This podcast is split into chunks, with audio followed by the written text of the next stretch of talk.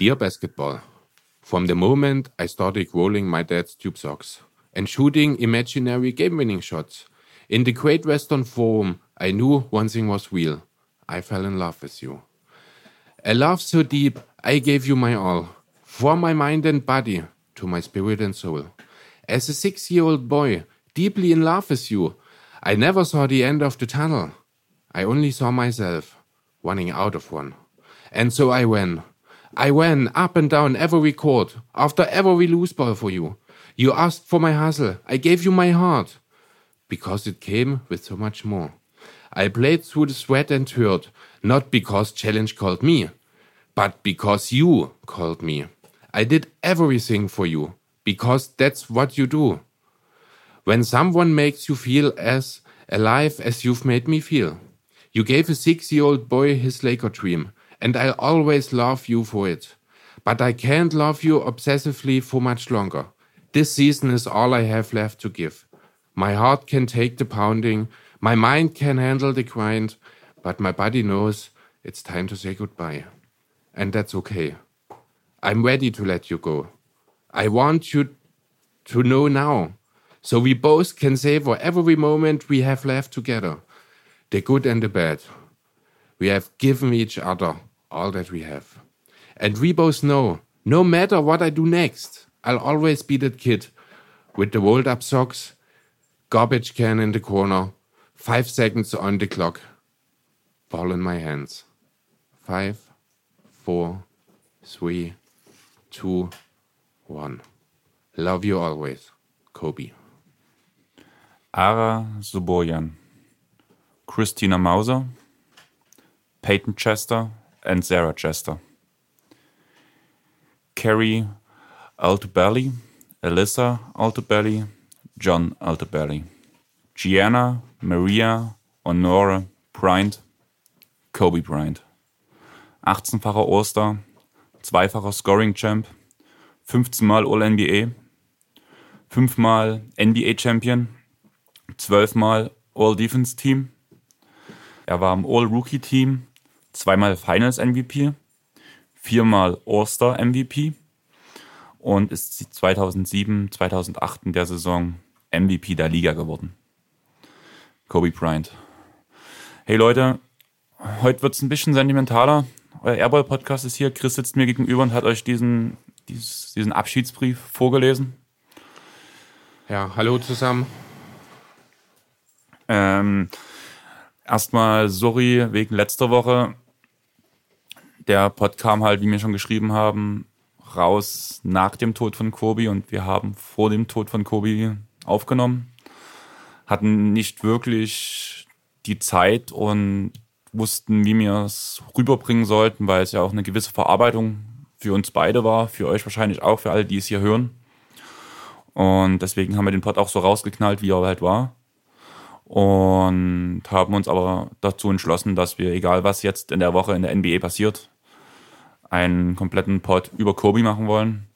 Geschichten, die Karriere, wie wir zu ihm standen. Und ja, jeder hat seine Kobe-Geschichten, würde ich sagen. Allerdings. Was auch feststeht, jeder von uns, von euch, wird sich daran erinnern, wie er bei an Kobe von dem Tod erfahren hat. Bei uns war es nun so, wir haben es letzte Woche noch gesungen, wir waren bei Bad Boys im Kino. Und mal ganz ehrlich, es klang ganz cool, was wir da gesungen haben. und saßen halt im Kino. Ich habe halt meistens Vibrationen, falls doch irgendwas ist. Auch alleine ja, weil Nero, der auch gerade neben uns sitzt und seine Rinderhaut kaut, ähm, wenn irgendwas ist, ruft mich schon jemand an, deswegen habe ich Vibration an, aber im Kino gucke ich eigentlich nicht aufs Handy, maximal um auf die Zeit zu achten. Aber mein Handy ist an dem Tag explodiert. Twitter-Nachrichten, Facebook-Benachrichtigungen, Posts, Box hat gepostet. Mich haben unzählige Freunde angeschrieben. Auch Leute, die sich gar nicht für Basketball interessieren, was ich halt auch so krass finde, dass jeder sofort weiß, da ist ein großer gegangen. Ja jeder kannte ihn, jeder konnte ihn mit, mit, Basketball identifizieren. Und alleine schon, dass Leute jemanden anschreiben, bloß weil er weiß, den ich jetzt anschreibe, der ist Basketball-Fan, dem geht's bestimmt nicht gut. Ist, glaube ich, ein Zeichen, was Kobe bedeutet hat in der ganzen Welt, auch außerhalb des Sports. Ja, es gibt wahrscheinlich, ist er sicherlich einer der drei berühmtesten Basketballer aller Zeiten. Also die Namen, die jeder kennt, Michael Jordan natürlich, Kobe Bryant und jetzt aktuell natürlich LeBron James, aber das, jeder kennt Kobe Bryant, jeder hat den Namen schon mal gehört. Die meisten Leute, auch wenn sie nichts mit Basketball groß am Hut haben, haben in irgendeiner Form Berührungspunkte mit ihm gehabt. Ja, ich glaube, es gibt niemanden, der sich wirklich seinem Einfluss entziehen konnte. Ja, das auf jeden Fall. Jeder wird es mitbekommen haben. Du wahrscheinlich am meisten mit von uns beiden. LeBron James hat Kobe überholt. Und das war gleichzeitig ja. Kobe sein letzter Twitter-Post mit Continuing to move the game forward, King James. Much respect for my brother. Das ja. war Kobe sein letzter Twitter-Post. Genau, einen Tag bevor es passiert ist. Es war in Philadelphia, also auch wieder so eine Sache, die eigentlich ja, nur das Leben schreibt. Ne? Kobe ist in Philadelphia geboren. Sein Vater hat für die Sixers damals gespielt, ähm, bevor er nach Italien gegangen ist. Er hatte immer die Verbindung auch zu seiner Heimatstadt. Ähm, ja, und ausgerechnet dort wurde er von LeBron überholt, was die All-Time-Scoring-List angeht. Ja, und einen Tag später der verhängnisvolle Helikopterunfall. Ähm, bloß für euch schon mal als Info, wir werden immer mal wieder, wenn wir eine kleine Pause haben oder sowas, werde ich ein Zitat vorlesen, was so getwittert wurde von anderen NBA-Spielern zum Tod und einfach, weil diese Stimmen halt auch gehört werden sollen oder gehört wurden und diese schon viel Bedeutung haben für den Punkt, wie Kobi als Mensch war. Allein aus dem Grund, warum was Kobi als Mensch war, war ja, wie alle Teams ihm gehuldigt haben, indem er die vier, in die 24 Sekunden Uhr runtergespielt wurde. Und danach die acht, acht Sekunden. Sekunden genau. Wurde ja so ziemlich jedes Spiel letztlich mit diesen beiden äh, ja, Regelverstößen begonnen, um ihn zu ehren. Viele Spieler sind, äh, haben auch, oder was heißt viele Spieler, einige Spieler haben zumindest vorübergehend sein Trikot oder seine Nummer zumindest getragen. Trey Young zum Beispiel zu Beginn des Spiels, das war ja direkt am Tag des Unglücks, also da hat er direkt reagiert. Embiid nach seiner Verletzung, als er zurückkam, hat direkt im ersten Spiel mit der 24 gespielt, die 24 Punkte aufgelegt und mit dem letzten Wurf, den er gemacht hat, das war ein Fadeaway, so ein richtiger Kobe-Shot, hat er auch noch zu seinen 24 Punkten war das direkt noch Kobe hinterher gerufen, also gerufen. Ähm, ja, also wenn man sich die letzten Tage in der Liga mal anschaut, hat man gesehen, wirklich jeder hat seine Art gefunden, um Kobe nochmal eine letzte Ehre mit auf den Weg zu geben.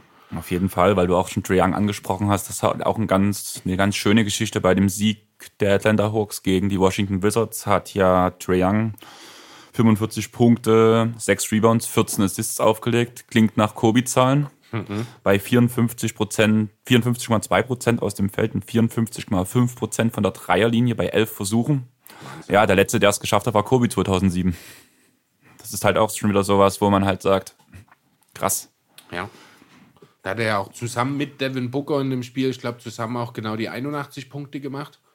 Ach so, das Wir hatten, ich... ja, da gab es sogar, ich glaube, noch eine Statistik, wo, was ihre Würfe angeht, die auch noch irgendwie einen direkten Bezug hatten zu Kobe, was die Wurfquoten oder die totale Anzahl der Würfe an war. Also da hatte wirklich so vieles. Ja, man, natürlich in so einer Situation, nachdem sowas passiert ist, man interpretiert natürlich auch viel äh, über in solchen Sachen. Manche Sachen sind vielleicht auch einfach, manche Statistiken zufällig entstanden natürlich.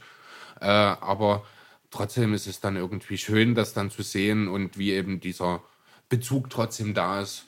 Ja, und auch ein schönes Beispiel dafür, ähm, ja, welchen Stellenwert Kobe einfach auch in der gesamten Basketball-Community hatte. Was man halt, du hast jetzt davon geredet, dass Spieler die Trikotnummer von Kobe zu Ehren getragen haben an dem Spieltag. Und viele haben sie auch abgelegt, nur ein paar zu nennen, mit Spencer Dinwiddie, Marcus Morris, Terrence Ross, Zaire Smith von den Sixers. Ja. Mo Harkless von meinen Clippers zum Beispiel.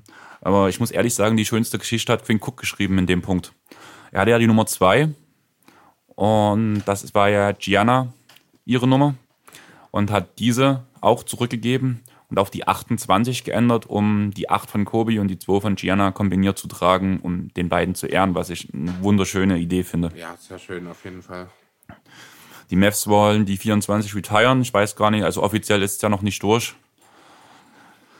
Ist ja nun auch offiziell bestätigt. Ich glaube, war logisch, dass Kobe in die Hall of Fame kommt. Er sollte direkt dieses Jahr sofort Ja. aufgenommen werden. Ja, sollte sicherlich äh, kein Problem werden, den, ihn dort da entsprechend reinzubekommen. Ist auch nochmal eine schöne Geste. Äh, früher oder später wäre es eh passiert. Ich denke, in den nächsten zwei bis drei Jahren wäre er ohnehin Eher die als spät. aufgenommen werden, äh, wurden. Und zwar auch ohne Frage in der ersten Abstimmung, muss man, denke ich, auch nicht drüber reden. Dass man das Ganze jetzt ein bisschen vorzieht, ist schön. Äh, ja, ob's Eine kleine Sache würde ich noch sagen, die ich halt schön finde. Ähm, die Leute, die keine Clippers-Spiele verfolgen, es ist ja mittlerweile wirklich so, seit, glaube auch Ballmer, seit Ballmer da ist, ist das, hat das, glaube ich, angefangen, wo dann auch die ersten Erfolge mit Lob City und sowas waren, dass man, ihr wisst ja, das Stable Center teilen sich die Lakers und die Clippers und die Championship-Banner und die retireden Spieler der Lakers hängen ja groß aus und die werden ja bei den Clippers-Spielen abgehangen damit man die halt nicht sieht, weil es halt nicht die Errungenschaften der Clippers sind, finde ich Logisch. auch ist eigentlich eine sehr gute Sache. Ja, und es ist halt traurig gewesen eigentlich, dass man das so darauf so lange gewartet hat. Und da gab es ja auch einen riesen Aufschrei, wo das passiert ist.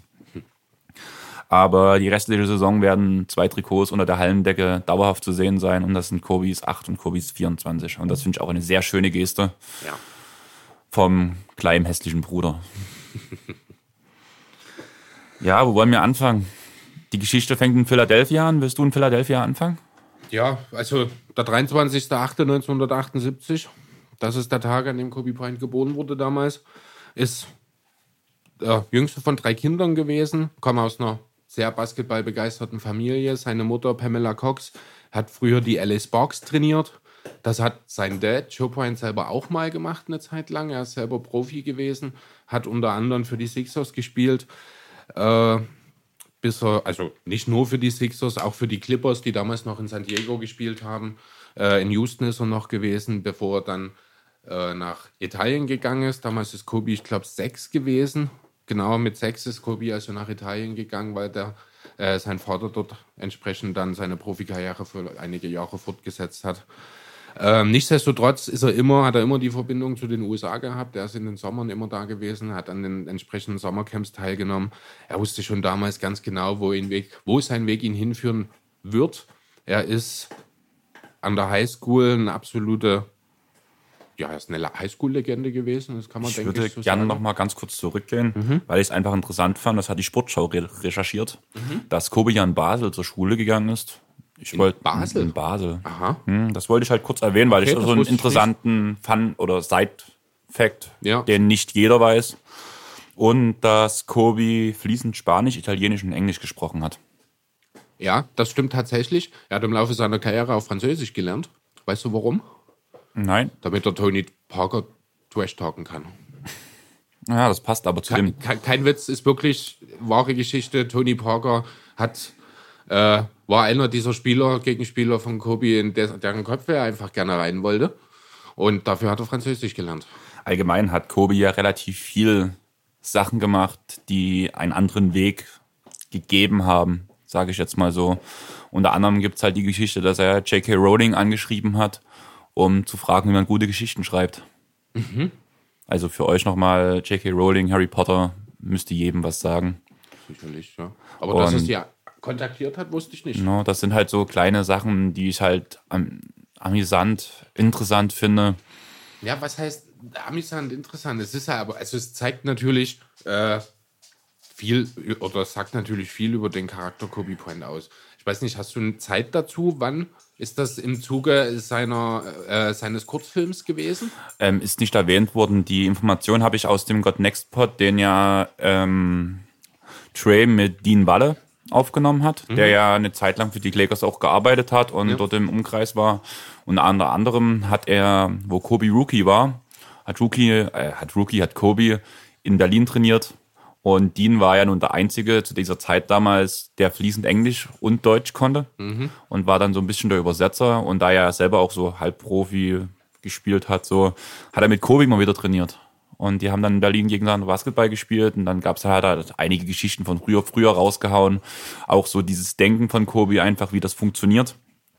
Dass diese Eis, äh, diese Kälteräume, die jetzt mittlerweile ja jede Arena haben, um wo die, um die Knochen abzukühlen und sowas. So was hier, so die, die sprichwörtliche Eistonne sozusagen. Genau. Ja. Dass Kobe so einer der ersten Spieler war, weil es in Amerika nur einen einzigen Kälteraum gab. Und Kobe war der Erste, der dies benutzt hat. Zu Okay. der damaligen Zeit. Also sehr fortschrittlich auch, Genau, was ja, die immer. medizinische Entwicklung angeht, weil er halt auch genau wusste, äh, Er wollte es halt Ja. probieren. Es war halt keine, es gab keine Referenzen, funktioniert, funktioniert nicht. Aber Okay. Kobe war immer so, ich will der Erste sein, der es, der es probiert. Und wenn es mir nicht gut tut, kann ich immer sofort aufhören. Aber er hat es halt weitergemacht, einfach um zu merken, weil er gemerkt hat, es hilft mir einfach Ja. ungemein. Lustige Geschichte, das war halt wirklich, das war in einem Wohnhaus. Es war einfach ein ganz normales Haus, wo dieser Kälteraum eingerichtet wurde. Und da ist Kobe, ich stelle mir das immer so vor, nachdem ich diese Geschichte gehört habe, diese typischen Städte in, in Amerika, so, wo ein Haus nach dem anderen steht, alle sehen gleich aus, wie Kobe dort auf einmal aussteigt und so ein normales Reihenhaus reingeht, um danach dort in den Kälteraum zu gehen. Schön in der Vorstadt. Ja. Die Kinder der Nachbarn spielen in der Einfahrt. Kobe Point geht in Boxershorts in den Kälteraum. Genau, ist irgendwie so. Also wirklich für, für alle von euch eigentlich sind die ganzen Pots mit Dean von Trey sind ja eigentlich in dem Premium-Paket drinne. Aber diesmal wurde halt Kobe zu Ehren dieser Pot halt außerhalb von Premium veröffentlicht. Und ist halt wirklich schön, weil es halt einfach mal eine Sichtweise rausgibt von jemandem, der Kobe persönlich kannte, der viel mit ihm geteilt hat der sich auch nach Jahren, wo die keinen Kontakt hatten, danach noch an ihn erinnern konnte, wo sie sich wieder getroffen haben, was ich auch sehr schön fand. Dean konnte es selber nicht glauben und einfach, es ist was sehr Persönliches, muss ich sagen, diesen Pod und der ist wunderschön. Also auch für dich, wenn du hast ihn wahrscheinlich noch nicht gehört. Ich habe ihn tatsächlich noch nicht gehört, nein. Ich hatte es vor, aber war die Zeit leider diese Woche bei mir nicht ganz so gegeben. Aber mal schauen, ich denke, ich schaffe es diese Woche dann auch nochmal das nachzuholen. Ja, sonst allgemein nochmal kurz, ich habe es vorhin zu Chris gesagt, ich höre ja auch ein paar andere Podcasts außerhalb von Basketball und überall wird halt an Kobe gedacht, selbstgemischtes Hack. Die reden so viel Unsinn und Quatsch und auch vielleicht mal ab und zu über dem, was man halt sagen darf. Aber bei Kobe tiefsten Respekt von den Jungs nur entgegengebracht, obwohl beide außer Michael Jordan keinen anderen Basketballer kennen. LeBron Ja. James vielleicht noch, wie du vorhin schon sagtest, aber auch für die war halt klar, da, da ist ein ganz großer gegangen. Und man kann es halt irgendwie nicht sagen. Also ganz ehrlich, mich hat noch nie ein Celebrity-Tod so mitgenommen. Es hat, mich hat, Nie, auch bei mir genau dasselbe. Also ich habe grundsätzlich, würde ich behaupten wollen, von mir selbst ein relativ entspanntes Verhältnis zum Tod. Also ich bin da so ein Typ, den das, sofern es mich nicht in meinem unmittelbaren äh, Umfeld trifft, natürlich, bin ich da relativ gesetzt, was das angeht. Ich habe noch nie einen Promi-Tod, der mich in irgendeiner Form wirklich persönlich getroffen hat, aber die Nachricht da letzten Sonntag, du hast vorhin schon gesagt, wir saßen im Kino, ich weiß auch überhaupt nichts mehr von dem Film. Also ich weiß, wir waren in Bad Boys 3, aber inhaltlich, was da vom Film, ist da nicht viel bei mir hängen geblieben natürlich. Wird dir wahrscheinlich genauso gehen, nehme ich an. ich muss ehrlich sagen, dass ich mich dann gezwungen habe, darauf zu achten, um erstmal abgelenkt zu sein, weil ich nicht in einem Kino sitzen kann und während alle ringsherum Spaß haben, in tiefste Trauer fallen kann. Bei mir war der Punkt danach, wo ich dann zu Hause angekommen bin. Du, hast, du bist ja gefahren, du hast mich zu Hause abgesetzt. Tina hat mich direkt in den Arm genommen, wo ich reingekommen bin. Und dann haben wir uns erstmal dir Basketball angeguckt, was glaube ich auch so ziemlich jeder gemacht hat danach erstmal. Und dann habe ich mir ein paar Best-ofs angeguckt und eigentlich wollte ich gar nicht in den, in den Stream von Kobe Björn reinschalten, weil ich wusste, dass das mich komplett rausschmeißt. Aber Tina hat dann halt mich doch zugeredet und mach's doch. Ich glaube, das tut ja gut, weil Trauer muss man über Trauer verarbeiten. Ja. Und also danke Kobe in dem Fall, also Kobe Björn, einfach weil er eine Plattform für 5000 Menschen geschaffen hat, um, um nicht gemeinsam trauern zu müssen. Um gemeinsam trauern Oder zu um, können. Um gemeinsam Ja. oder nicht alleine trauen Genau. zu müssen. Genau. Aber ich würde sagen, wir gehen zurück. Du hast schon angefangen. Er ist nach Amerika in die Highschool gewechselt, war da relativ schnell ein Ausnahmetalent. Würde ich so gar nicht unbedingt sagen. Also Ach, ja. relativ schnell. Er war, erste- er war ein Außenseiter am Ja, Anfang. Also im ersten Jahr hat er, war er wirklich einer von vielen. War noch nicht wirklich, nicht, nicht das besondere Talent, das sich dann in den nächsten Jahren rauskristallisiert äh, hat. Am Ende hat er es trotzdem geschafft, am Ende der Highschool-Spieler mit den meisten Punkten in Southeastern Pennsylvania zu sein. Er hat unzählige ähm, Auszeichnungen, individuelle bekommen, High School Player of the Year, Getaways, Men's National Basketball Player of the Year, McDonald's All-American war er natürlich auch. Und auch USA Today All USA First Team Spieler. Keine Ahnung, was das ist. Wahrscheinlich irgendwie USA Today ist, ich glaube, ein Magazin in den Staaten, da wurde er wahrscheinlich gewählt. Ähm, ja, und er ist ja auch seinerzeit der jüngste Spieler gewesen, der in einem NBA-Spiel auf dem Court stand. Der Rekord wurde später gebrochen, zweimal. Erst von Jermaine O'Neal und später nochmal von Andrew Bynum, ich glaube, aber zu seiner Zeit. Und mittlerweile Isaac Bonga. Und jetzt Bonga, genau. Ja, ähm, ja aber trotzdem zeigt natürlich auch äh, nochmal ganz deutlich, was auch zumindest ein General Manager in der Liga in Kobe gesehen hat. Also muss man ja auch deutlich sagen, wer die Geschichte zu seinem Draft kennt. Er ist ja äh, an Position 13 erst gedraftet worden von den Charlotte Hornets, die gar nicht so wirklich wussten, was sie mit ihm anfangen sollten. Also das war so der typische Best Player Available Pick, obwohl sie keine Verwendung für ihn hatten. Während Jerry West zu dem Zeitpunkt als Lakers GM ja schon hin und weg war von Kobe seine Einstellung, die Workouts. Er hat irgendwann hat er mal gesagt, dass das Wookie-Workout von Kobe Bryant wahrscheinlich das Beste war, das er je gesehen hat. Dementsprechend hat er dann alle Hebel in Bewegung gesetzt, um wirklich auch für Bryant zu traden. Hat damals sein Starting Center gekostet, Vladi Divac. War Vlade zu der Zeit noch so diese Center also, Macht? Vielleicht nicht mehr unbedingt Macht, also ich habe ihn selber zu der Zeit, 96, habe ich auch noch keine NBA verfolgt. Ich kann es dir nicht genau sagen, aber ähm, er war schon noch ein Star in der Liga auf jeden Fall. Ja, ich meine, es ist immerhin trotzdem es ist ein 13. Pick, ein 17-Jähriger, der direkt aus der Highschool kam, offensichtlich Talent hat, dann legst du natürlich noch mal was drauf. Ja, also dann kriegst du den nicht für einen Devin George beispielsweise oder sowas. Da musst du schon einen deiner besseren Spieler auch hinlegen. Die Hornets haben damals einen Sender gebraucht. Die Lakers wollten unbedingt Kobe. Ja, damals sah es wahrscheinlich wie eine Win-Win-Situation aus. Ich denke, jetzt wissen wir alle, wer diesen Trade gewonnen hat. Ja, auf jeden Fall. Und ich würde jetzt direkt einsteigen mit dem ersten Zitat. Mhm von Derek Fisher. Hat ja nun viele Jahre mit Kobe zusammengespielt. Ja. Ich habe Probleme, die Realität anzuerkennen. Kobis Leben nach dem Basketball war erst der Anfang und hätte sein Basketballleben um Weiten übertrumpft. Sein Vermächtnis und auch das von Gigi wird für immer weiterleben. Schöne Worte, finde ich. Und ja, sehr schön. Auch sehr treffend. Kommen wir dann bestimmt später auch nochmal dazu, wenn genau. wir in Richtung Karriereende von Kobe sprechen, was denn da alles noch passiert ist. Ja, Ansonsten, er ist ja jetzt nicht unbedingt ein besonders guter Wookie gewesen, muss man ganz deutlich so sagen. Hat in seiner ersten Saison sieben Punkte, etwas mehr als siebeneinhalb, um genau zu sein, knapp zwei Rebounds, 1,3 Assists aufgelegt. Das war okay, es hat fürs All-Rookie Second Team gereicht. Aber die eigentliche Schlagzeile, die er in seiner Rookie-Saison geschrieben hat, war sicherlich der Dunk-Contest. Wo er noch heute oder bis heute noch der jüngste Gewinner des Slam Dunk Contests der Liga-Geschichte ist. Genau, und auch der Jüngste, der teilgenommen hat, glaube ich sogar, oder? Da er der Jüngste ist, der gewonnen hat, war er auch. Ach so, nee, muss er nicht zwingend der Jüngste sein, der teilgenommen hat, das stimmt. Äh, aber das weiß ich nicht. Kann Weil ich, ich glaube, das war doch so. Und Levine war halt der Zweitjüngste danach. Aber Levine war ja, da müsste ja schon ein bisschen was dazwischen gewesen sein, dann, oder? Levine beim ersten Mal. War, der in seiner, war das in seiner Rookie-Saison? Ich glaube in der zweiten, aber, aber auf jeden Fall auch relativ jung.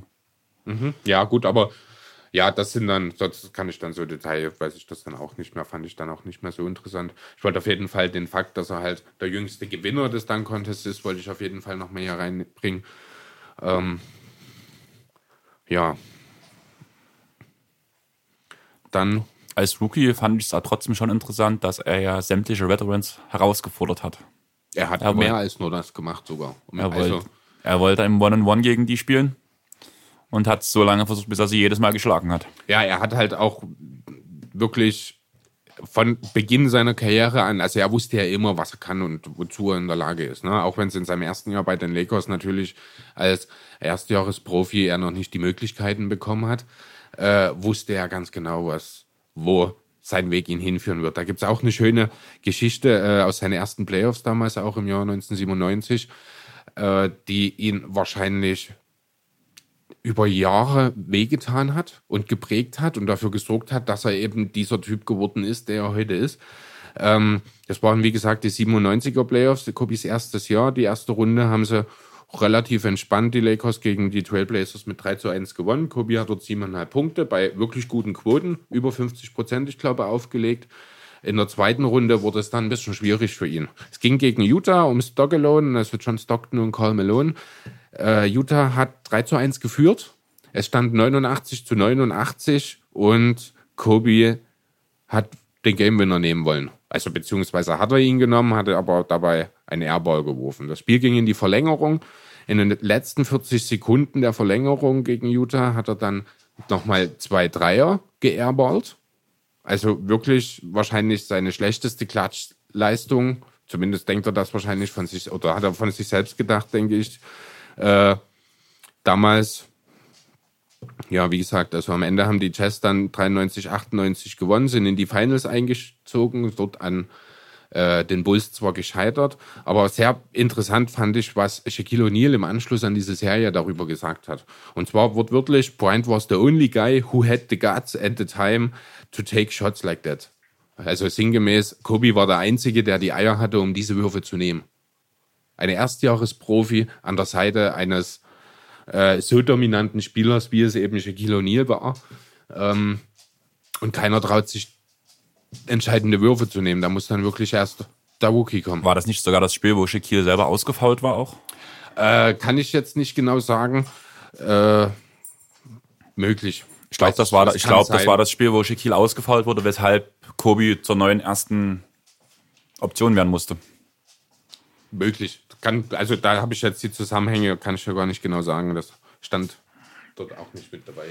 Ja, wir müssen halt ehrlich sein. In der ersten Saison Kobi war sehr unbeliebt bei seinem Team. Einfach aufgrund von der ganzen Veteranen-Herausforderungssache. Ja, natürlich. Die fanden das niemand, nicht cool. Ja, klar, niemand lässt sich gerne vor die Tür kacken. Von einem kleinen, unerfahrenen Typen, der sich für den Größten hält. Natürlich ist er da erst mal ein Mit Stück dünnen weit. Ärmchen. Ja. Damals noch. Also er war wirklich ein Strich in der Landschaft. Aber ja, es ging danach so langsam los, würde ich sagen. Ja, genau. Also zwei Jahre ist er von der Bank gekommen. Die meiste Zeit jedenfalls. Ab seinem dritten Jahr ist er dann Starter gewesen. Ähm, hättest du denn noch die Namen der Guards gekannt, die vor Kobe, also die den Vorzug vor Kobe bekommen haben in dessen ersten beiden Jahren? Ich sag mal so, die Namen haben mir tatsächlich nichts gesagt. Ich habe sie erst nachgelesen. Okay. Und die waren mir so bekannt, dass ich es schon wieder vergessen habe. Eddie Jones und Nick Van Exel. Äh, Eddie Jones habe ich auch kein relativ klares Profil von ihm, muss ich sagen. Nick Van Exel fand ich ziemlich cool damals. Ist so ein bisschen so ein, so ein flashy Spieler gewesen, nicht umsonst Nick the Quick genannt. Also es war wirklich ein absolut solider Starter in der NBA damals, kein Star, aber ein absolut brauchbarer Rollenspieler, der kreieren konnte, der offensiv sehr viel mitgebracht hat. Ähm, ja, das war also der Name, der letzten Endes Kobe in den ersten beiden Jahren wahrscheinlich so ein bisschen im Weg stand, hat ihn mit Sicherheit auch enorm gewurmt. Aber irgendwann hat man sich dann von den beiden getrennt, hat Kobe mehr oder weniger neben Shaq die Schlüssel in die Hand gegeben. Ja, und dann kam 1999 Phil Jackson. Und alles wurde anders. Ja. Hast du die Bücher, so ein paar Zitate aus Ähm, dieser also Zeit mit hab- Kobe? Also ich habe ein Zitat, das hat wahrscheinlich auch jeder schon mal gehört, äh, was da in Jacksons Buch mit drin stand, so nach dem Motto, äh, Kobe's uncoachable. Genau. Ne? Er hat ja sehr, sehr nachdem, also vier Jahre haben sie, ich glaube, zusammengearbeitet. Äh, die vier Jahre genau, die Shaq und Kobe, also die, der Sweep und das Jahr danach, bis dann der Vertrag von Jackson nicht mehr verlängert wurde von Seiten der Lakers und man entschieden hat, Shaq nach Miami zu schicken.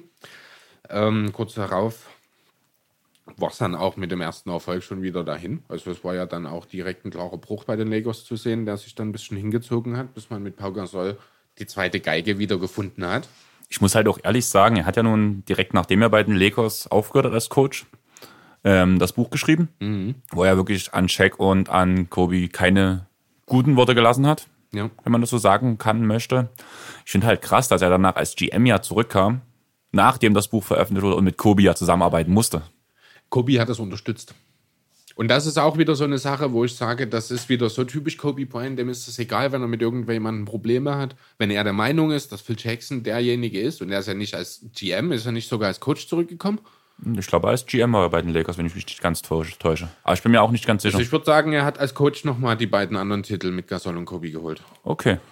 Äh, jedenfalls äh, hat Kobe, war das vielleicht nicht egal, dass die beiden sich nicht grün waren, aber er war absolut dafür, denn er wusste genau, äh, die Triangle Offense hat schon mal funktioniert. Er weiß, dass Phil Jackson Kobe einigermaßen im Griff kriegen kann. Ähm, und ja, am Ende ging es um Kobe, ging es in erster Linie um den Teamerfolg. Ja, auch wenn seine Außendarstellung vielleicht nicht immer so aussieht, für ihn ging es immer nur darum, erfolgreich zu sein. Und da war Phil Jackson für ihn die beste Option und deswegen hat er die Sache auch unterstützt. Du hast jetzt den Punkt Mama Mentality angeführt. Wir haben vorhin noch mal ein Video geguckt, wo ich auch vier Geschichten in gewissen Abständen mit erzählen möchte. Unter anderem ging es dort ja auch um Kobe seine Rookie-Saison, wo er ein schlechtes Spiel hatte und danach in der Nacht um vier den Coach angerufen hat, also wahrscheinlich irgendein Assistant, wie es aussehen würde, ob er Zeit hat, früh um vier. Würdest du auf die Idee kommen, da werfen zu gehen? Also ich wüsste noch nicht mal, wo ich hingehen sollte. Früh um vier ist auch noch dunkel. Ich könnte ja nicht mal ins Ostra-Gehege gehen und ich habe keine Hallenschlüssel hier in Dresden. Ah, das Ding ist halt, Kobi hatte dann im Endeffekt die Hallenschlüssel oder dieser Rob hatte die Hallenschlüssel. Nee, Kobi war ja schon da. Also, oder Koya, klar, also sicher. Am Ende sind das, ich weiß nicht, ob das die normalen Trainingshallen dann war oder ob das auf einem Auswärtstrip war. Aber äh, ich denke, das kleinste Problem für einen NBA-Spieler ist es, irgendwo Zugang zu einer Trainingshalle zu bekommen dann. Ja, aber das war ja nun nicht alles, dass er seinen Trainer um vier angerufen hat, wie Chris schon gesagt hat. Hat ja, war Kobi schon da und war schon schweißgetränkt, sprich, er muss schon mindestens eine halbe bis eine Stunde schwere Workouts gemacht haben. Und dann haben die bis um sieben frühs Drills gemacht, Krafttraining, Konditionstraining. Kondition war allgemein das Thema, um was es in dieser Trainingseinheit gehen sollte, bevor es zum Teamtraining geht. Und Rob ist dann halt nach Hause gefahren, hat halt gesagt, mach nicht mehr, mach nicht mehr zu lange. Und Kobi hat gesagt, ja, ich nehme noch ein paar drei und dann gehe ich heim. Als Rob danach zum Teamtraining um elf wieder zurückkam, hat halt allen Hallo gesagt, so erstmal, und ist auch zu Kobi. Und na, wie lange hast du, wie lange hast du noch gebraucht, bis du deine Würfe fertig hast? Und Kobi grinst ihn bloß an und sagt, ja, ich bin jetzt gerade fertig geworden. Sprich, der Junge stand seit mindestens um vier, denke ich mal, in der Halle. Power Workout. Sieben Stunden vor dem ersten Training. Vor dem ersten Training und Power Workout, Kraft, Konditionseinheit und hat trotzdem danach das Training durchgezogen. Also abnormal. Völlig verrückt. Aber das, ja, das ist Kobe Bryant halt wirklich Work Ethic. Sucht seinesgleichen. Äh, ich weiß gar nicht, wer es gesagt hat. Ich glaube, in dem Video vorhin hat man es auch mitgesehen. Hatte äh, die Arbeitseinstellung von Kobe auch über die von Michael Jordan gestellt. Ja, das hat Kobe Das gesagt. War er das? Also er hat es ja auch irgendwo her Genau. gehabt, ne? Aber ähm, ja, aber also das sagt ja auch schon was aus, weil ja gerade Michael Jordan ist ja so das Vorbild der in den letzten Jahrzehnten gerade äh, so was halt Arbeitseinstellung und Erfolgsgeilheit, sage ich mal, angeht. Und ja, ich muss ganz ehrlich sagen, so wie sich das darstellt, so wie er sich gegeben hat, ist da Kobe wirklich nochmal eine Stufe drüber. Und wo wir jetzt gerade bei Michael Jordan sind, würde ich direkt mit seinem Zitat weitermachen. Einfach weil es gerade passt. Ich habe Kobe geliebt. Er war wie ein kleiner Bruder für mich. Wir haben oft miteinander geredet und das werde ich sehr vermissen. Er war ein harter Gegner einer der größten Spieler aller Zeiten. Und außerdem ein großartiger Vater. Ja. Kurz und knapp auf den Punkt. Okay, ja. Wollen wir mal ein bisschen weitergehen in Kobis Karriere vielleicht? Ich habe da selber so eine persönliche Erfahrung gemacht. Also was heißt persönliche Erfahrung? Ich bin selber noch ein Kind gewesen damals. Es geht um die 2001er Playoffs äh, beziehungsweise Finals, in denen die Lakers ja gegen die Sixers gespielt haben, einen unglaublichen Playoff-Run hingelegt haben, am Ende mit 15 zu 1 äh, also nur ein einziges Spiel abgegeben haben. Das war eben Spiel 1 in den Finals. Viele werden sich entweder daran erinnern oder davon gehört haben, der legendäre Step von Allen Iverson über Tyron Lue damals. Ja, aber was musste äh, überhaupt alles passieren, damit dieses Spiel gegen die Lakers gewonnen werden konnte? Iverson ist völlig nuts gegangen, 48, 6 und 5 aufgelegt. Kobe Bryant selbst hatte einen richtigen Scheißtag, ist nur für 15 Punkte gegangen, bei 7 von 22 auf dem Feld, aus dem Feld. Shaq hat am Ende versucht, die Kohlen aus dem Feuer zu holen mit über 40 Punkten in dem Spiel. Ich habe den genaue Zahl gerade nicht mehr in der Hand, äh, im Kopf. Aber ja, am Ende hat es für für die eine Niederlage gereicht in den gesamten Playoffs. Zeigt diese unglaubliche De Dominanz, die die Lakers damals unter der Führung von Shaq und Kobe hatten oder unter der Führung von Phil Jackson, kann man jetzt sehen, wie man möchte. Äh, ja, genau, das war der zweite Titel damals. Es ist dann direkt noch einer äh, gefolgt. Man hat den Repeat voll gemacht. Da gab es ja auch so die eine oder andere Kontroverse damals in der Serie gegen die Sacramento Kings. Ich glaube, die Conference Finals sind das gewesen gegen Weber, Divac und Co. Sagt dir das was? Nein. Du schaust mich ein bisschen fragend an. Das war äh, eine Wahnsinnsserie, sieben Spiele gegangen. Im siebten Spiel allerdings hat es nicht wenige Leute gegeben, die auch öffentlich kundgetan haben, dass das Spiel doch ein bisschen verschoben wirkte. Ne, es gibt keine Beweise oder irgendwas, aber so die öffentliche Wahrnehmung war damals schon sehr stark dahingehend geprägt, dass man das Gefühl hatte, die NBA wollte doch die Lakers bitte unbedingt in den Finals sehen. Waren sehr seltsame äh, Pfiffe gegen die Kings dabei. Ich habe es mir selber heute Nachmittag noch mal so ein bisschen angeschaut, äh, was dort für Pfiffe gegeben wurden. Also da hat Chris Webber einen Offensivfoul kassiert. Das geht überhaupt nicht. Also da ist den Flop. Ich weiß nicht mehr, wer sein Gegenspieler war. Ich glaube, Robert Owie ist es gewesen. Quatsch. Doch, nee, Robert Owie kann es gewesen sein. Äh, da würde selbst Marcus Smart staunen bei diesem Flop. Vlade Divac hat ein Foul gekriegt, dadurch ist er ausgefault gewesen, weil er von Robert Owie eingeklemmt wurde. Also waren wirklich so völlig verrückte Sachen dabei. Die war ist ausgefault in diesem Spiel. Der einzige Big Man, den die Kings noch hatten, war Chris Webber. Der konnte entsprechend defensiv nicht mehr voll Einsatz zeigen, weil ansonsten gar nichts mehr übrig gewesen wäre. Hat dann natürlich den Lakers auch in die, ja, in die Karten gespielt. Und ja, am Ende haben es die Lakers geschafft, haben den Repeat gemacht. Aber das hatte eben alles so einen faden Beigeschmack allgemein, weil auch die Kontroverse mit Shaquille O'Neal war, also Shaquille O'Neal gegen Kobe Bryant, Arbeitseinstellungen und so weiter. Die ja. beiden waren sicher alles andere als grün. Kann ich verstehen. Also es sind halt auch wirklich die, ich glaube, unterschiedlichsten Typen, die man hätte äh, ins selbe Team stecken können. Ne? Auf der einen Seite hast du diesen unheimlich verbissenen, fast schon manischen Arbeiter, der immer weiter arbeitet und kämpft und ackert und auf der, also in Kobe Bryant natürlich und auf der anderen Seite hast du diese einfach natürliche Urgewalt in Shaq, der ja nie fit war eigentlich, aber trotzdem mit seinen Gegnern machen konnte, was er wollte, der immer auf dem Witz, immer einen Scherz auf den Lippen hatte. Ähm, kann ich mir schon gut vorstellen, dass es da einige Reibungspunkte gegen, äh, zwischen den beiden gegeben hat. Ja, aber das hat sich am Ende auch alles, auch alles geklärt. Und die beiden haben sich ja versöhnt, mehr als das. Sie sind gute Freunde geworden. Ja. Und ich habe hier einen kleinen Ausschnitt von der großen Rede von Shaquille O'Neal. Ich weiß nicht, hast du dir das einmal komplett angehört? Diese sieben äh, Minuten Rede von Shaq für Kobe nach dem Tod. Einmal kurz nachdem ich äh, nachdem ich es gesehen hatte direkt, aber ich habe es nicht mehr wirklich auf dem hm. Schirm gerade ehrlich gesagt. Also wie gesagt, das ist ein kleiner Abschnitt hier. Keine Worte können beschreiben, was ich gerade durchmache. Ich liebe dich, mein Bruder, du wirst mir fehlen. Meine Gedanken sind bei seiner Familie und den Familien der anderen Passagieren. Was ich auch sehr schön finde, halt, dass Shaq die anderen Passagiere auch nochmal anspricht. Ja.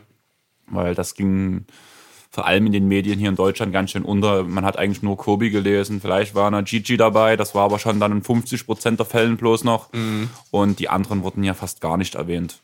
Ja, es wurde gesagt halt, dass noch sechs andere Passagiere und der Pilot mit dabei waren. Das hat man meist in einem Nebensatz noch mit untergebracht.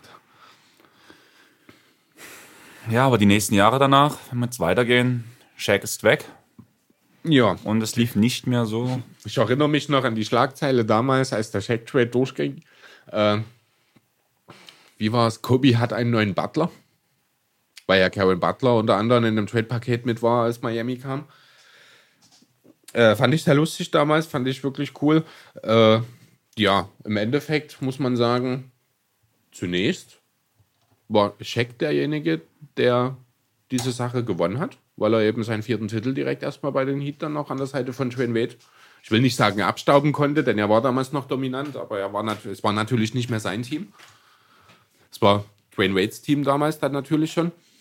Aber ich glaube, das hat auch Kobe richtig gewurmt. Auch wenn's, äh, wenn man sich natürlich ein Stück weit ausgesöhnt hat, ist es, ich glaube, das Schlimmste, was Kobe Bryant passieren konnte, war, dass Shaq einen Titel ohne ihn gewinnt. Das muss ihn richtig zerfressen haben. Nicht, weil er ihn nicht mag oder irgendwas, sondern einfach, weil diese Rivalität und diese, äh, diese atmosphärischen Störungen zwischen den beiden, so will ich es mal nennen, weil ihn das so fixiert hat und weil Kobe halt wirklich so ein ehrgeiziges Schwein ist. Ich muss es einfach so sagen, das muss den zerfressen haben. Ich könnte schwören, nachdem die Heat den Titel geholt haben, Kobe hat eine Woche nicht geschlafen. Das kann ich mir gut vorstellen, aber ich schätze auch, das ist ein Grund, warum der Repeat danach im Nachhinein irgendwann kam. Einfach, weil er es wollte und er wollte zeigen, ich bin besser. Ja, die, ähm, er hat ja auch nach dem fünften Titel, hat er ja gesagt, das ist der beste meines Lebens, der wichtigste, weil er eben diesen einen mehr hatte als Shaq. Ja, also das ist ja, klingt ja so ein bisschen so, als würden sich zwei Kindergartenkinder gerade irgendwie versuchen, irgendwas aufzubauen und ich will immer eins mehr haben als du. Aber das ist, ich glaube, wirklich das, was zwischen den beiden letztlich, wo dann die, die gegenseitige Abneigung abgenommen hat und eine Freundschaft entstanden ist, diese Rivalität ist halt immer da geblieben. Ne? Das ist so ein bisschen, wahrscheinlich auch so ein bisschen wie Magic und äh, Bird damals in den 80ern. Die enge Freundschaft, trotz der starken Rivalität zwischen den Lakers und den Celtics damals. Äh, so ein bisschen sehe ich das bei den beiden auch. Und ja, umso wichtiger für Brian, dass er dann wirklich Pau Gasol bekommen hat, in einem der damals wahrscheinlich einseitigsten Trades aller Zeiten. Konnte ja keiner ahnen, dass Marc Gasol irgendwann mal ein All-Star und ein Defensive Player of the Year wird. Ja, aber da hatte eben Kobe dann wieder seinen zweiten Star, den er offensichtlich brauchte. Das muss man an der Stelle, finde ich, dann auch nochmal deutlich sagen. Das geht mir ein bisschen unter. Ähm, Kobe ist nicht in der Lage gewesen, die Lakers, ich mache jetzt symbolische Anführungszeichen gerade, alleine zum Erfolg zu tragen. Das ja. ist ja das, was ihn Zeit seines Lebens nach, also nicht Zeit seines Lebens, sondern Zeit seiner Karriere, nachdem Scheck dann eben auch weg war, lange verfolgt hat. Dass eben der Erfolg teilweise ausblieb, teilweise die Playoffs nicht mehr erreicht wurden.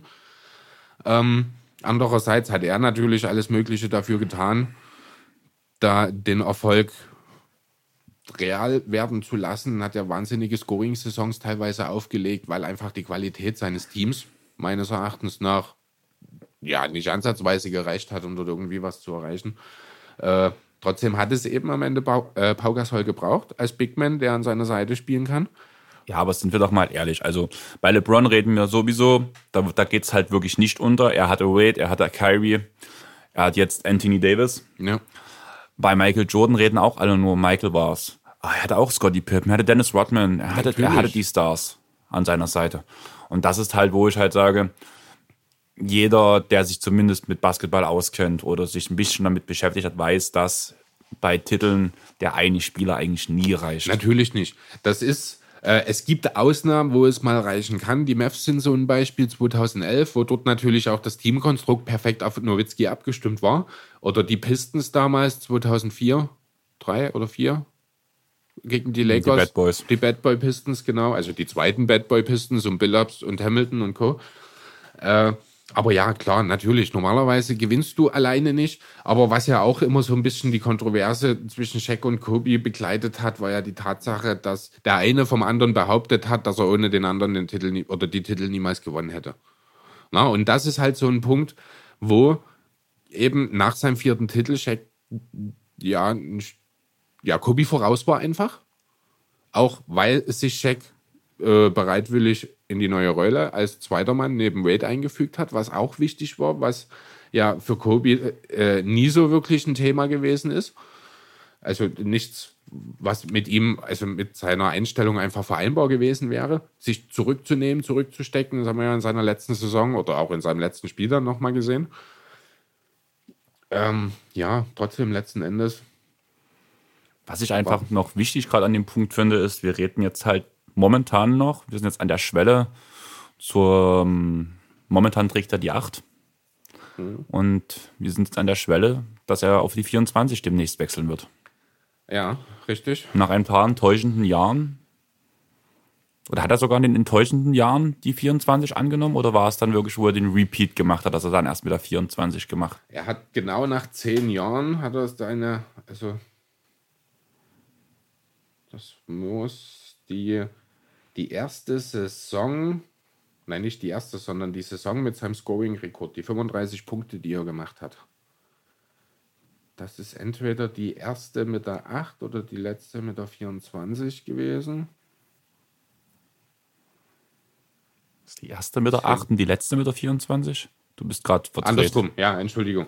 Genau, nee, also diese 35-Punkte-Saison, die er hatte, 2005, 2006, das war noch die alte Nummer. Danach hat er dann, ab der Saison 6, 7, hat er die neue Nummer getragen. In der zweiten Saison darauf ist er MVP geworden. Richtig, genau. 2007, 2008 dann. Ja, aber da ja auch in einem Team, das nicht so übermäßig gut war, was an der Stelle auch nochmal ein schönes Beispiel für Kobe ist, er hatte ja eine nicht unwesentliche Fingerverletzung, fast die komplette MVP-Saison lang. Und hat trotzdem durchgezogen, hat jedes Spiel gespielt, hat am Ende mit 28, 6 und 5 gute List, äh, Statistiken aufgelegt, wenn auch nicht ganz die Farbewerte aus den Vorjahren. Äh, ja, hat seine Lakers damit zu Platz 1 im Westen gespielt, äh, gebracht. Im Laufe der Saison kam dann, äh, sprich Anfang Februar 2008, Gasol dazu. Und ja, am Ende hat es für den MVP gereicht, trotz eben langfristiger, starker Einschränkungen an seiner Wurfhand, am Finger der Wurfhand ja auch, muss man dazu sagen. Ja, bis in die Finals sind sie dort dann damals 2008 gekommen. Da ging es dann gegen Boston um die, die, ja, man sagt ja so schön Original Big Three, um Alan Garnett und Paul Pierce. Das Jahr darauf hat man dann die Chance genutzt, hat er seinen vierten Titel geholt in einem relativ entspannten Finalserie gegen Dwight Howards Magic, um dann das Jahr darauf gegen die Celtics dann auch noch seine Revanche zu bekommen. Da hat er in beiden Jahren dann auch den Finals MVP gewonnen, der ihn ja in den drei Jahren mit Shaq sozusagen verwehrt geblieben ist. Das würde ihn sicher auch nochmal aber man muss auch ehrlich sagen, berechtigterweise. Shaquille war schon ja, der. Ja, natürlich. Also Shaq war der Star damals noch, auch wenn Kobe das wahrscheinlich anders sieht. Äh, Shaq war damals einfach die dominante Figur der Liga und genauso haben, äh, war natürlich damals auch noch die Rollenverteilung. Weißt du, was ich mega traurig einfach gerade finde? Wir sagen bei ganz vielen Punkten, dass Kobe das anders sieht. Ja. Und so. Das ist gerade, ja, das, das, ist halt alles. Das ist gerade so in meinem Kopf, so wie du das sieht gesagt hast. Mhm. Das war so ja, mir ist auch schon ein, zwei Mal aufgefallen, wo ich mich dann selber noch mit ist und war irgendwie. Ich weiß gar nicht so richtig, wie, wie ich damit umgehen soll. Das ist alles noch nicht so richtig real. Also ich muss ehrlich sagen, bei mir ist jetzt so dieser Punkt gekommen, dass ich den Kopf wieder hochnehme. Also ich muss ehrlich sagen, letzte Woche bis Donnerstag, würde ich so sagen, ungefähr. Oder Donnerstag ging es dann so leicht besser erst wo danach die Arbeitswoche so wirklich überstanden war, am Freitag danach im Feierabend 18 Uhr, war dann für mich so, das war so der erste Punkt, wo ich wirklich mal durchatmen konnte, wo ich mhm. mich auch mit dem Thema beschäftigen konnte. Ich habe auch die ersten Tage kein Basketball mehr geguckt danach, also ich habe auch die Spiele an dem ich Todestag hab, nicht geguckt. Ich habe gar nichts geschaut die Woche, muss ich ganz ehrlich sagen. Und ich habe danach so die ersten Spiele waren dann halt wieder zum Beispiel nach dem Auflegen, Freitag auf Samstag, da habe ich frühs noch geguckt. Portland gegen die Lakers. Mhm. Und ja, also ihr merkt schon, dass es uns halt auch nicht leicht fällt, den Pod heute zu machen. Aber ich finde, wir sind Kobi schuldig, dass man da was Spezielles macht. Ja, Ehre wem Ehre, Ehre gebührt, wem Ehre einfach, gebührt. muss man so sagen. Er hat uns geprägt. Also ich habe ja selber, äh, ich bin froh, dass ich letzten Montag frei hatte, denn ich habe die Nacht nach, also in der Nacht von Sonntag auf Montag fast gar nicht geschlafen. Ich habe, das hat mich wirklich richtig mitgenommen. Ich habe mich dann am Montagvormittag erstmal hingesetzt und habe für mich selber erstmal überlegt, wie will ich jetzt mit der Sache umgehen, was kann ich machen. Denn so wollte ich so konnte es nicht bleiben. Ich musste irgendwas. Ich habe mich dann dazu entschieden, dass ich versuche, einen kleinen Text zu schreiben. Ich habe mal auf meinem privaten Insta-Account auch mit veröffentlicht. Du hast es ja gesehen. Also so meine persönliche Dankesrede quasi an Kobi. Das hat mir wirklich viel gegeben in dem Moment. Also ich habe auch wirklich lange, es ist ja kein endlos langer Text, aber ich habe wirklich lange dran gesessen und überlegt, wie ich es mache und was ich mache. Und das war wirklich dann so eine Sache, also das ist so die Art, mit wo ich dann gut umgehen kann, äh, wenn ich einfach mal meine Gedanken einfach formuliere und mal abtippe in irgendeiner Form, gegebenenfalls dann auch teile, wenn ich der Meinung bin, dass es was zum Teilen ist. Ähm, das hat mir wirklich sehr weitergeholfen dort dann in dem Moment. Bei mir war es ja nun so, ich hatte ja nun Spätschicht und dadurch musste ich. Nee. Nee, du hattest Frühschicht, aber Nein, hattest abends. mm, Ganz, ganz anders. Ich hatte, das war Montag war für mich der schlimmste Tag von allen, muss ich ehrlich sagen. Also ich hatte Spätschicht, habe aber an dem Tag Schicht schieben müssen, weil ich abends noch auflegen Genau, musste. so war das, ja. Und da war ich um 12 auf Arbeit, also ich konnte noch einigermaßen lange schlafen. Es war okay, ich habe auch genug geschlafen dafür. Aber auf Arbeit Kopf leer und eigentlich das Schlimmste war wirklich dort abends dann das Auflegen. Also, das ist vielleicht der falsche Weg. Ich wollte mich eigentlich nebenbei wirklich einfach betrinken, muss ich ehrlich sagen. Manchmal kann das helfen. Aber einfach, weil irgendwie, es hat nicht funktioniert. Also, es, ich kann, ich vertrag gut, aber irgendwie hat sich alles angefühlt wie Wasser. Und man muss halt trotzdem noch eine gewisse Leistung bringen und ein bisschen was zeigen. Und dieser Druck mit dem Ballast noch zusammen kombiniert mit der Auslastung, dass ich erst acht Stunden auf Arbeit bin, um danach nochmal sechs Stunden aufzulegen. Da kam schon einiges zusammen bei Das dir. war nicht ja. ohne. Also Das ich bin dann auch ins Bett gefallen, hat noch überlegt vorher, machst du jetzt noch eine Shisha an und dass du halt noch irgendwie erstmal runterkommst, weil mein Kopf so voll war in diesem Moment. Und lustig, also was heißt lustig? Es war zum Glück so, wir tun immer unsere Shisha-Platte abstecken, einfach aus dem Grund, falls doch mal irgendwas ist, irgendeine Sicherung kommt dort, weil das ja schon mit Feuer ist, und wenn wir vor allem unterwegs sind und Nero alleine hier ist, und wenn es dann hier brennt, das wäre, glaube ich, die schlimmste Vorstellung, was mir und meiner Freundin passieren kann, dass wir wissen, dass der Hund so stirbt. Und dadurch war die Shisha-Platte abgesteckt und ich habe einfach bloß drei Kohlen auf die Shisha-Platte draufgeschmissen. Und die sind einfach nicht warm geworden. Und ich habe mich auf die Couch gehauen und habe gemerkt, wie ich müde. Und ich so, scheiße, du brauchst keine Shisha mehr. Du tust eben bloß gefühlt fünf Züge nehmen und das war's. Und dann gucke ich halt hin und sehe, die Shisha-Platte ist aus. Intuitiv richtig daraufhin habe ich danach halt einfach, bin ins Bett zu Tina gegangen und habe mich rangekuschelt und halt versucht, den Kopf abzuschalten. Ja. Ja, jetzt haben wir die Meisterjahre von Kobe gehabt. Genau. Ich würde noch eine kleine Anekdote zu äh, Mama Mentality wiederbringen. Einmal, weil wir vor uns drüber geredet haben. Jay Williamson kam in die Liga als Second Pick für die Chicago Bulls damals. Und die äh, Lakers hatten ein Spiel gegen eben diese Bulls, die zu der Zeit abgestunken haben, hoch 10. Und Jay Williamson hatte sich halt Großes vorgenommen, wollte als erstes in der Halle sein. 17 Uhr war Anwurf, äh, 19 Uhr war Anwurf, 15 Uhr war er anwesend. Wer stand schon in der Halle? Kobe, Kobe. Bryant. Durchgeschwitzt, hoch 10 hat er erzählt. Und hat danach sich erstmal daneben gesetzt, ein bisschen zugeguckt, hat danach selber angefangen mit zu trainieren, hat einen extremen Workout gemacht, war mega am Arsch. Hat danach sich auch wieder hingesetzt, Kobe noch ein bisschen zugeguckt und ist danach nach Hause gegangen, sich noch ein bisschen erholen und war dann pünktlich zum Spiel da. Die Bulls waren stark unterlegen.